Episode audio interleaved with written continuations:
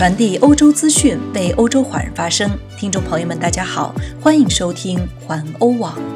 今天是二零二零年十一月十四号，星期六，农历九月二十九。我们在荷兰为您播报。下面请收听环欧每日播报。首先来看今日要闻：英国智库称，中国战机性能已超越俄罗斯。荷兰内阁计划解禁，专家有不同意见。在欧洲，大部分地区病毒数据不佳。巴黎造币局发行中国故宫纪念币。英国修女歌声大受欢迎。意大利警方拘捕贩毒黑手党骨干。下面请收听详细新闻。首先来关注，英国智库称中国战机性能已超越俄罗斯。英国广播公司报道。英国智库发表政策评估报告，分析了中国和俄罗斯目前空军能力以及未来威胁，指出中国在战斗机制造领域正在赶超俄罗斯。英国智库皇家联合三军研究所最近的报道指出，俄罗斯和中国的战斗机发展路径不同，中国在传感器、数据连接、武器系统和隐身技术方面明显领先。俄罗斯仅在航空发动机一项保持了领先地位。研究员布朗克认为，二战后西方国家空军主要面对苏联以及后来俄罗斯的空中和地面威胁，但是从飞机和武器角度看，中国研发的本土高端战斗机、传感器和武器正在赶超俄罗斯。因此，作者认为，西方空军力量面对的主要空中威胁正在发生二战以来的最大变化。西方面临着新的对手，这就是中国。再来关注，荷兰内阁计划解禁，专家有不同意见。荷兰疫情危机应对小组成员、重症监护专家格麦斯在媒体节目中回应了内阁有关不再延长游乐园、色情俱乐部和文化机构需要关闭的消息。他说，危机应对小组 （OMT） 没有参与该决定，建议仍在撰写中。他呼吁内阁要小心，因为在寒冷的冬季，各种病毒尚未到来。我们应该从夏天吸取教训。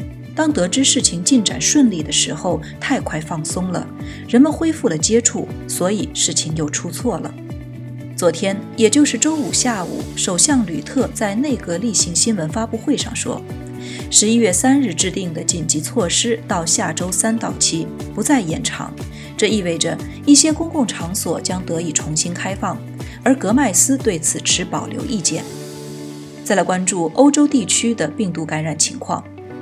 波兰今天创造了新的纪录，多达五百四十八人死于新冠病毒。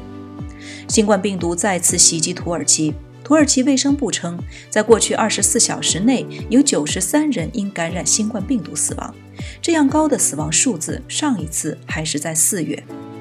俄罗斯报告了新冠病毒感染的创纪录数量，在过去二十四小时内收到了两万两千七百零二例报告。前一天这个数字是两万一千六百零八例。奥地利将从下周二至十二月六日进行严格封锁，居民必须整天待在室内，但也有例外。目前尚不清楚有哪些人允许外出。学校依然开放，但必须关闭非必要商店并在家工作，这将成为奥地利的常态。意大利卫生部周五宣布，意大利感染数字再次增加，在过去的二十四小时内，意大利有近四万一千例新的感染病例，比之前周四的记录高出了约三千例。再来关注，巴黎造币局发行中国故宫纪念币。为了纪念世界文化遗产之一的北京故宫建成六百周年，上个月，巴黎造币局特别发行了故宫建成六百周年金银纪念币。两款金银纪念币目前已告售罄。根据巴黎造币局的发行计划，故宫纪念币是一套三枚金银纪念币和一枚镍制纪念币，共四枚。此次发行的故宫纪念币正面为太和殿，被一条巨龙盘绕。纪念币上分别用法文和中文写着“紫禁城建成六百年”的字样。纪念币背面为联合国教科文组织的标志、世界文化遗产的铭文和地球仪组成。两枚金币的面值分别为五十欧元和两百欧元，银币的面值为十欧元，而镍币的面值为零点二五欧元。巴黎造币局自从2007年开始，陆续发行了一系列的世界文化遗产纪念币。再来看一条英国的消息：英国修女歌声大受欢迎。英国阿伦德尔修女的歌声在英格兰引起轰动，他们的合唱 CD 唱片几周以来一直是古典音乐榜的榜首。这家修道院本身非常宁静。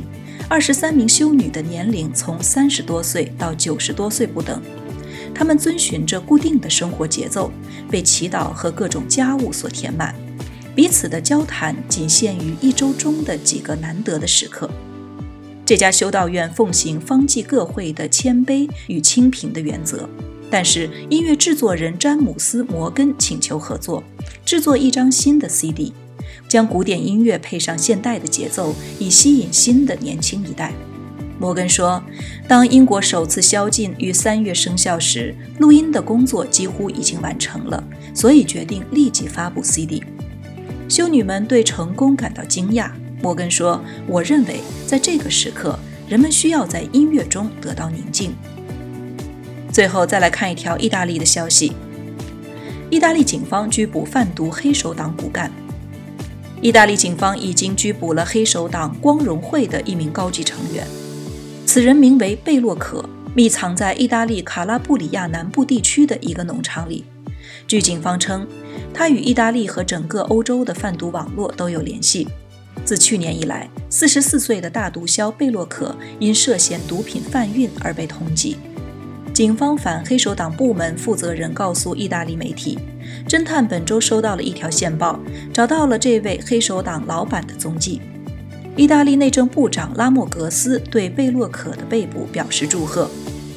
光荣会是世界上最大的犯罪团伙之一，主要从事可卡因等毒品交易。